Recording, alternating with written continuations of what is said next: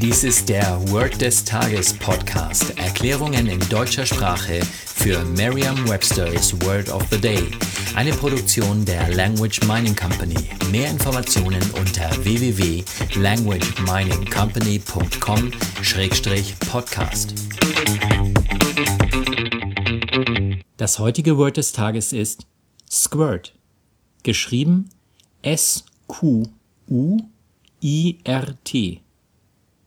Eine englische Definition ist to suddenly force a liquid out through a small opening. Eine Übersetzung ins Deutsche ist verspritzen. Hier ein Beispielsatz aus Merriam-Webster's Learner's Dictionary. She squirted ketchup all over her fries. Sie verspritzte den Ketchup über ihre ganzen Pommes. Eine Möglichkeit, sich dieses Wort leicht zu merken, ist die Laute des Wortes mit bereits bekannten Wörtern aus dem Deutschen, dem Englischen oder einer anderen Sprache zu verbinden. Es gibt nicht viele deutsche Wörter, die mit dem Buchstaben S und Q beginnen.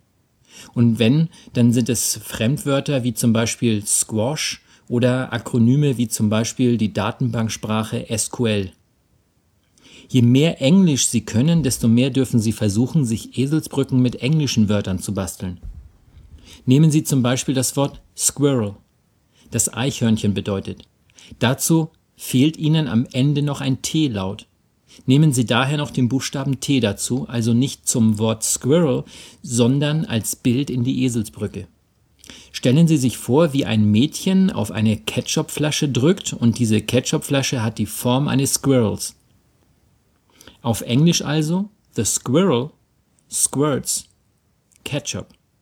Mit dem Ketchup squirtet das Mädchen auch noch einen Buchstaben T auf ihre Pommes. Und ja, sie dürfen gerne mit ihrer inneren Stimme Wörter wie squirted sagen, und auch wenn es so ein Wort gar nicht gibt.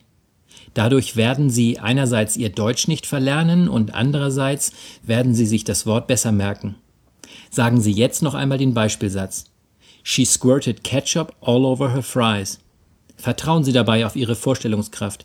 Je intensiver Sie sich die Situation vorstellen, desto länger bleibt die Bedeutung des Wortes und des ganzen Satzes in Ihrem Gedächtnis.